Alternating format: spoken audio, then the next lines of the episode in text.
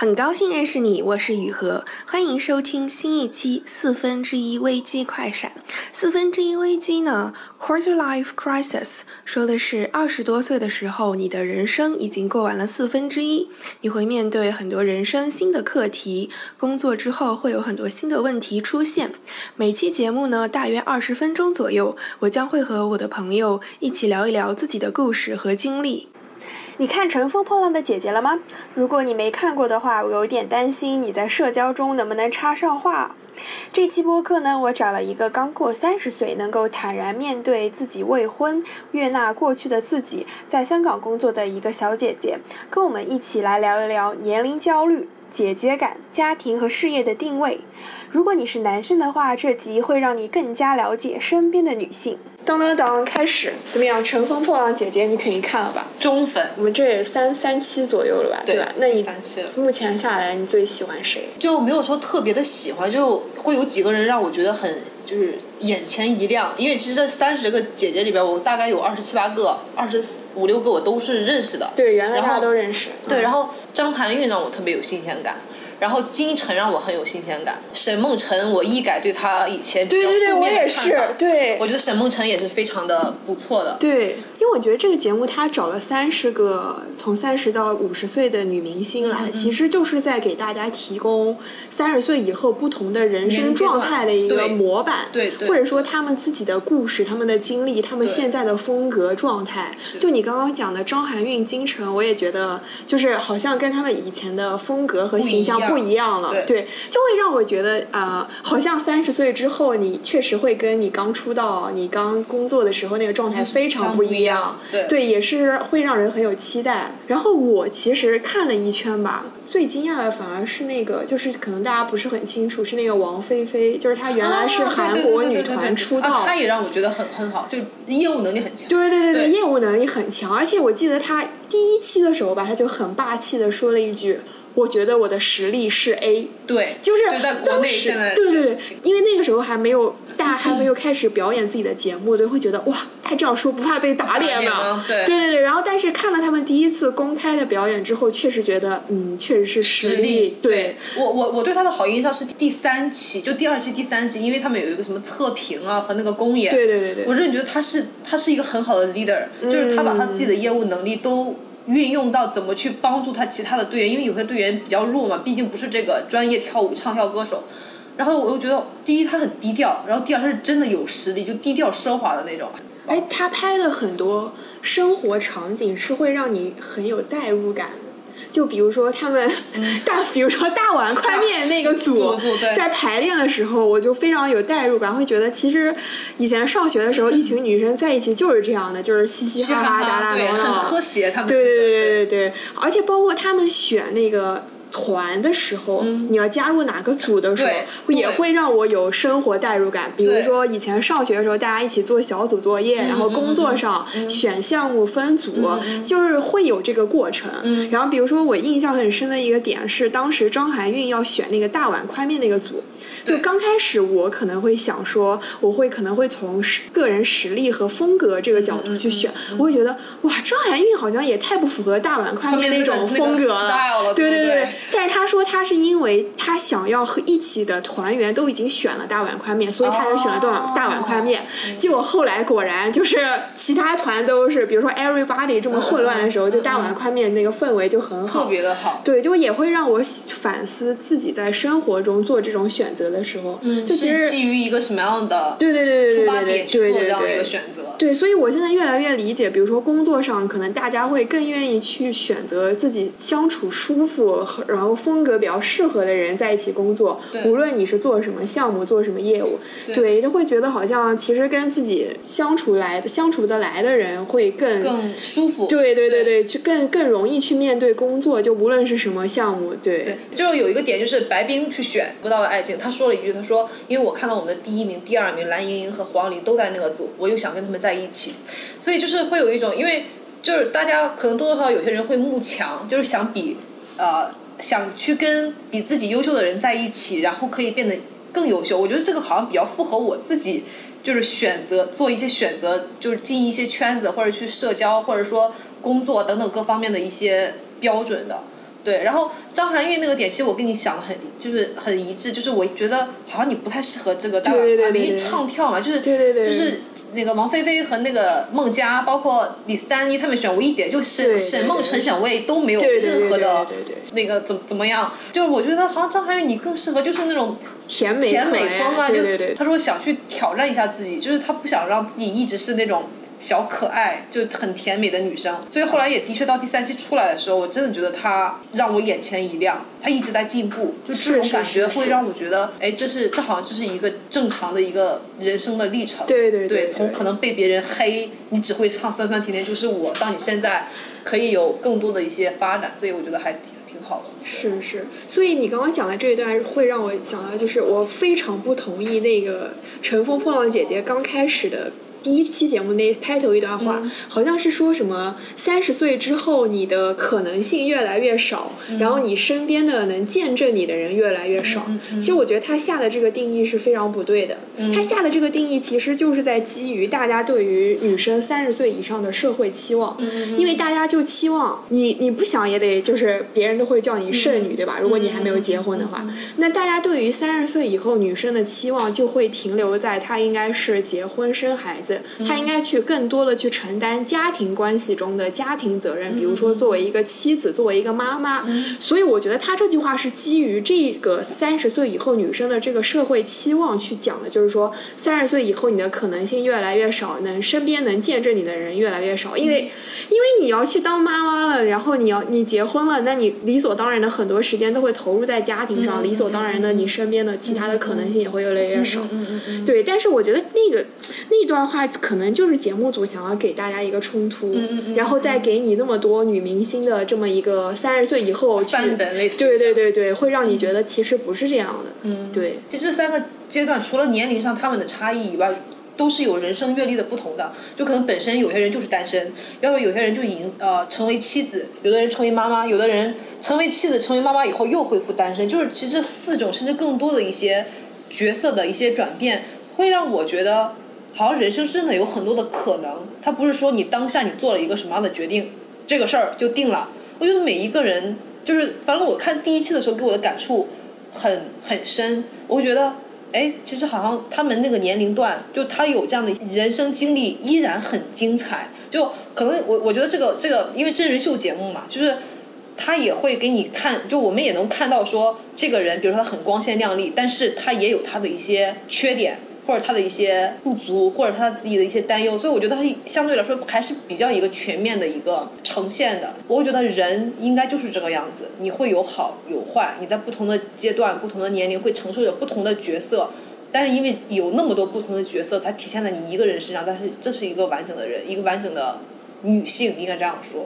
对，所以让我感觉还还还还挺不错。就是中国人特别喜欢讲那句话，就是什么“三十而立，四十不惑”这样嘛。嗯。因为我觉得“三十而立”这样的概念放在古代是成立的。嗯。因为你古时候你你生活范围就这么大，在一个村，在一个县。对对对。然后现在大家都已经就是全球化，就是大家想去哪儿就去哪儿，你想探索哪儿就去哪儿，对吧？读完书，就算你本科出来，你也不过是八年的时间。嗯。你能就是你真真的能找到自己感兴趣的事情，真的能够定下来说，我三十而立，事业和家庭都能而立的话，其实我觉得是很大的一个人生挑战。对对对，这种事情就是在现代，我觉得这个三十的这个标准定的太早了。对，然后其实这个问题我跟我同事也讨论过，因为我刚刚过了三十岁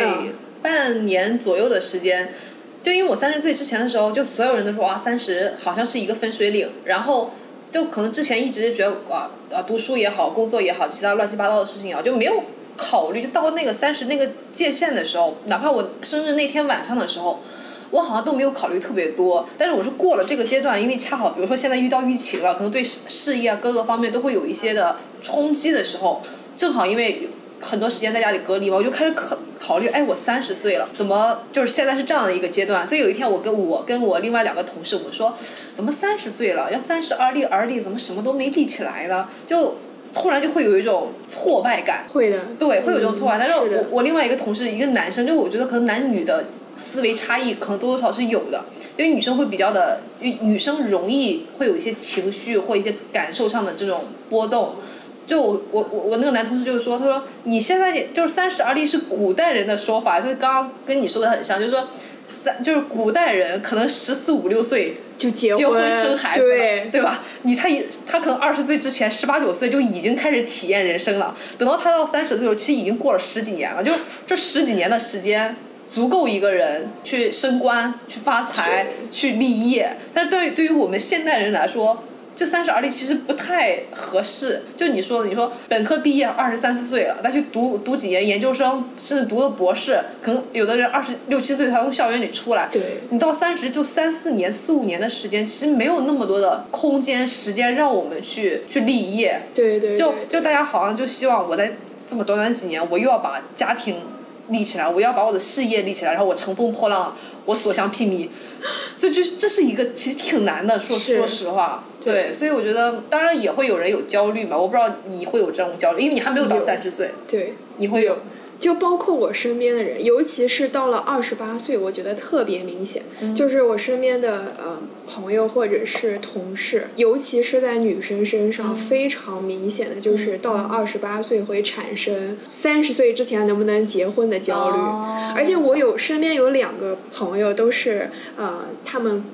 在对三十岁之前的计划做得非常清楚，其中有一点就是三十岁之前一定要结婚，哦就是这个社会压力是对他们来说可能是非常非常大的。就即使是在香港，就可能因为香港不是一个会对你的结婚年龄产生限制，别人会非议你还没有结婚这个这样一个社会，吧对对？对但是因为我们都是从内地来的，大家大家对的这种，对父母啊亲戚，他还是会有这么强的这么一个社会观念的存在。嗯嗯嗯就是那我那两个朋友都是从二十八岁开始疯狂的，就是下载婚恋 APP 去参加所有的社交活动，请身边所有的朋友给他们介绍合适的结婚对象。哦就是说，他们一定要在三十岁之前，一定要成为一个已婚的形象。嗯这样的话，就不用去面对剩女的社会舆论压力和身边人的压力和身边人的眼光。对，这是非常明显的一点。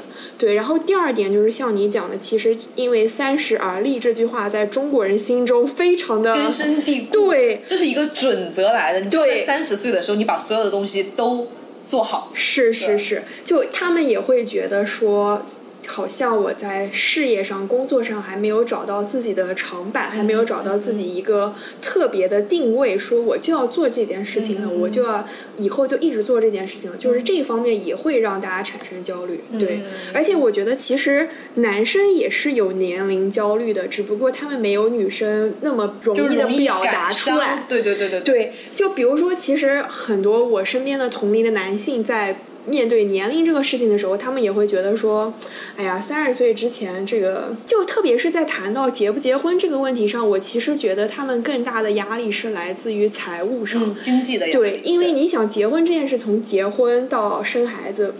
每一项都是很大的钱。对很多的开支，对因为其实这我觉得这也是一个社会的定义，对。定义其实男生承担的压力也很大说实话，因为他们自己知道，我因为我是个男生，所以我要买房，对。我要去供养我的老婆孩子，所以就他们的压力也有，对对，而且我觉得男生三十而立的压力是更为简单粗暴，在数值上的定义，就是钱，就是钱，你的社会地位，你的 title，然后你跟同龄人相比，你是不是 leader，、嗯就是一些非常简单粗暴的一些丛林法则上的定义。对，所以就我觉得这不是三十岁这个东西给给大家的一个限制，可能女生一直从毕业开始，甚至还没有毕业，在大学里面的时候就已经在去考虑我未来。我三十岁之前，或者我以后我要去承担一个什么样的一个角色？因为女生普遍想的也多嘛。而且就是，即使就是像我我身边的同龄人，就是大家会开始考虑，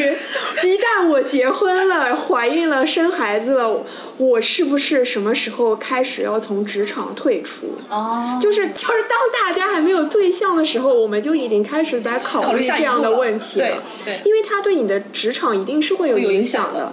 或者说我还是不要淡出，就一直做这种角色，嗯。那大家就会觉得会承担社会对你就是觉得你是一个女强人。哦对，对就是就这种对对。女强人这种称号，我觉得对大部分女生来说也是一种压力。对，是因为他们会觉得一个女生，如果你做一个 CEO 或者你做一个高管的话，你就是一个女强人，不好相处。就还是对女性的这个定义有点太刻板，就好像你只能你要不就岁月静好家庭主妇全职太太，要不你就是一个时尚女魔头，就类似于什么女强人，就那样子的。我觉得哎。其实中间应该有很多的一些带，就没有那么的极端嘛。正常来说，我是这么觉得。就你你做了一个什么样的选择，你就去坚定这个选择，你就关注于你自己这个选择，而不是在羡慕。就我为什么没有去过别人那个人生？我没有为什么没有去走那一条路？我觉得这种角色的东西都可以可以转换，一个人身上也会带着很多的角色。对对，就你说这段话会让我觉得，其实三十岁之后，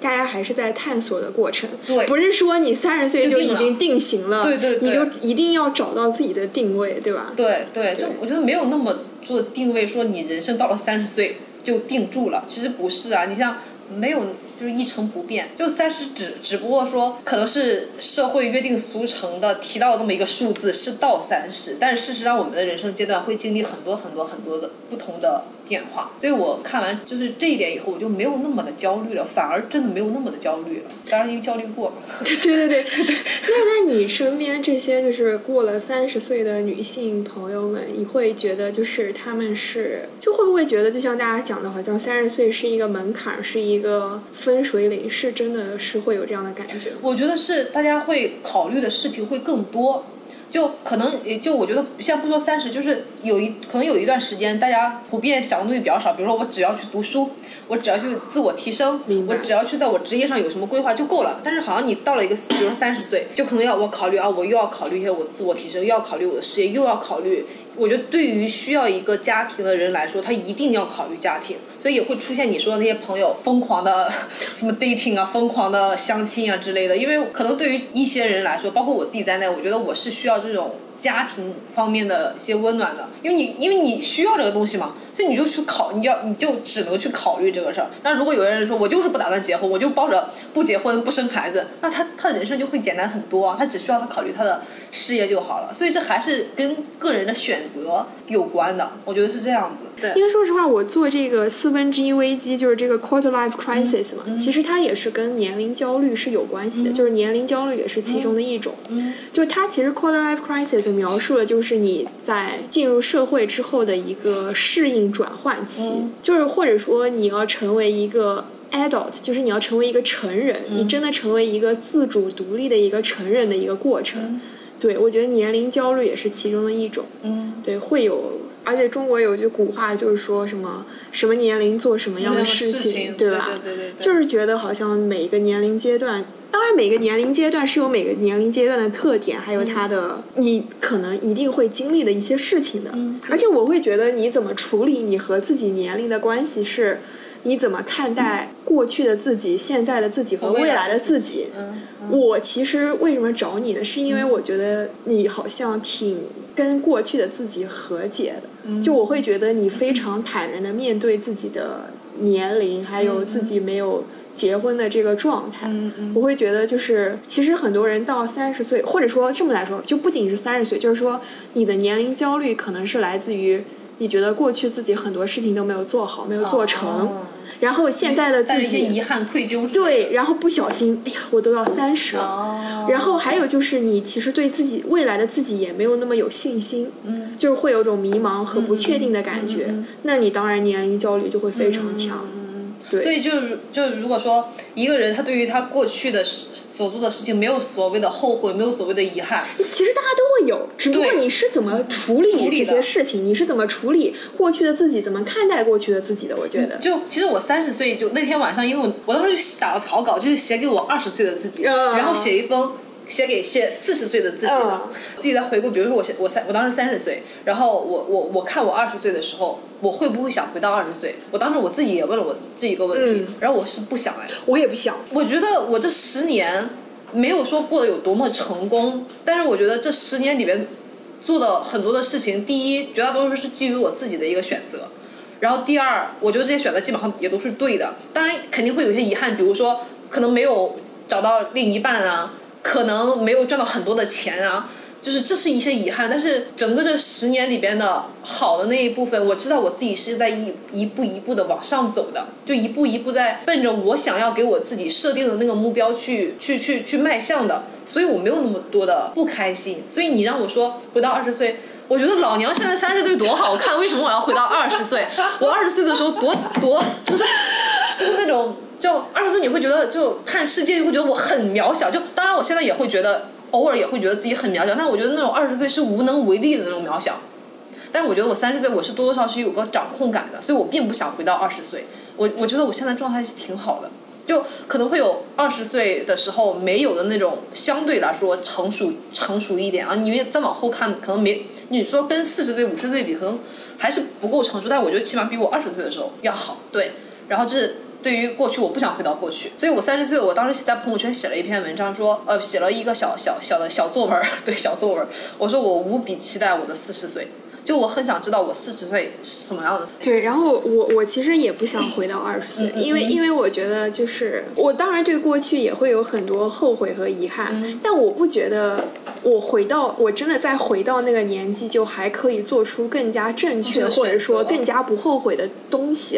因为因为我觉得那个年龄它就是这样的，你你可能做，而且每一条路都有每一条路的。不确定性和风险，你不可能说你做一件事情就是完全正确的，对。而且也正是因为二十岁的经历会成就现在的自己，它是你现在为什么成为你现在这个样子的一部分的原因。对。如果我没有经历过那样的事情的话，我可能没有办法成为现在的自己。对。对。是什么让过去的我成为现在的我？就是让别人遇到现在的我，就是因为我的过去的经历，它塑造了我的现在。而我也不想去 diss 说我过去的经历有什么做的不好的，或者走错路的，或做了什么样的选择的。我觉得，因为你没有，就你刚刚你说的，没有哪个选择是百分之百对的选择，或百分之百对的路。只有你走出来，才会塑造你的现在。当然，四十岁可能也是因为我们三十岁怎么走的路，这十年我可以塑造一个我四十岁的一个状态。所以我觉得就。你做好现在目前可以做的事情，其实就够了。对，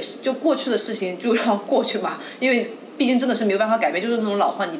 改变不了过去，你还不如说我就把我现在我关注好。然后我想一下，我要我有一个什么样的未来，然后我再去走未来的十年，这样子。是的，是的，是的，对。就其实这个事情在在欧欧美在西方也是被讨论过，就是他们觉得现在的就是法定的成人年龄不是一般都是十八岁或者二十岁嘛？嗯。就他们觉得这个年龄太小了，他们觉得现在的成人期会更晚，就是叫 delayed 或者叫 extended adolescence，就是说大部分人现在成人就是在。欧美那边会被讨论，会他们会觉得二十五岁会是一个人比较合适的，可以承担自己法定责任的年龄，就而不是现在的十八岁。你想，十八岁其实大家都不懂什么呀，对吧？对啊，高中毕业上大学，其实还是不是太懂什么。对对对，而且我其实一直不是很喜欢那些姐姐在节目里面说啊，只我只要怎么怎么样，怎么怎么样，就一就永远十八岁。哦，这这也是一个刻板观念，对对对对，固化的。你就为什么你一定要就比如过生日的时候，别人会跟着，就是你永远十八。对对对对对对，我其实不是很喜欢。对，就是那十八就是代表了一个什么？代表你青春有活力，呃，貌美如花，还是代表了一个什么样的东西呢？就可能我觉得，比较祝福的人，他可能会希望你说永远年轻，所以可能 也能看出来大家对于年轻的这个。执念还是什么？就我我昨天我去见了一个一个一个朋友，然后就是因为包括很多人会猜我说你九你九九四九五年后的吧？就是我说啊不是吧？就是我为什么会给别人这样干？当然我会听到会觉得很开心啊，因为觉得年轻，好像大家也一直想要这种年轻的一个状态。比如伊能静可能一直打扮的就是很少少女气息很很足，但是。我我自己也是感觉，为什么我一定要去就做那个十八岁呢？就我觉得我现在其实也挺好的呀。就我十八岁，我觉得挺傻白甜的呀。就现在依然很傻白甜啊，但那个傻白甜跟现在的傻白甜不太一样，就是就真的傻白甜的那种感觉。十八岁的时候怎么看？你怎么看待这个事情？我觉得有点太刻板印象了，对。而且我其实觉得现阶段我不太希望别人把我。看得很小，哦，因为我觉得我已经和刚毕业的时候不一样了，很不一样了。对，我其实非常希望别人会把我看作是更有能力、更有精力的这么一个人，有担当的。对，对，而且我其实觉得我确实心理年龄比要要大一些。对对对对对对对对。哦，就但是心理年龄可能会成熟一些。哎，那我我你这个说，我都挺好奇，就是你为什么会希望别人觉得呃，认为你是一个什么有能力、有担当的这样一个人？就是因为我觉得只有只有这样的话，我才能得到更多的机会和资源。因为当别人在判定这个人可不可以做这件事情的时候，就会就是会从这样角度去想。如果你看起来太小、太年轻的话，就别人就会觉得他可能做不了这事儿，我还是给别人吧。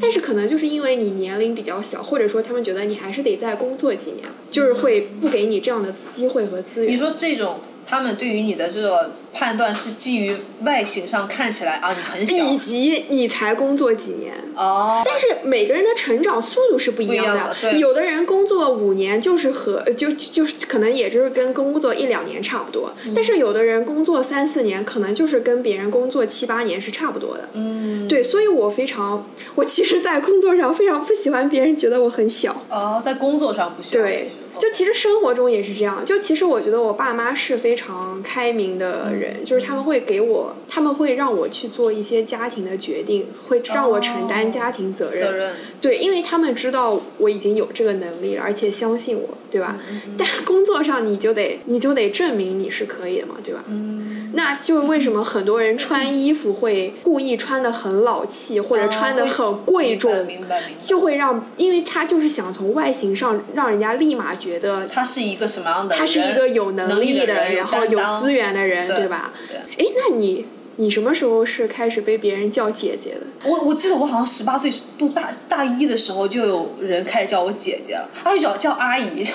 就我现在被叫阿姨，就被小朋友叫阿姨，或者说被一些年纪比较小的一些后辈叫姐姐，就叫阿姨，我觉得稍微有一点点心伤啊，但叫姐姐我没有什么什么东西，没有什么觉得不舒服，我反而觉得哎叫我姐姐也挺好的。所以我觉得姐姐是代表了一种肯定，就肯定你这个人在某一些方面，比如说人生阅历，比如说人生经验，比如说呃事业能力上的一种认可，我会这么觉得。真的啊？对，所以我不、哦我不太介意别人叫我姐姐。对明白明对白。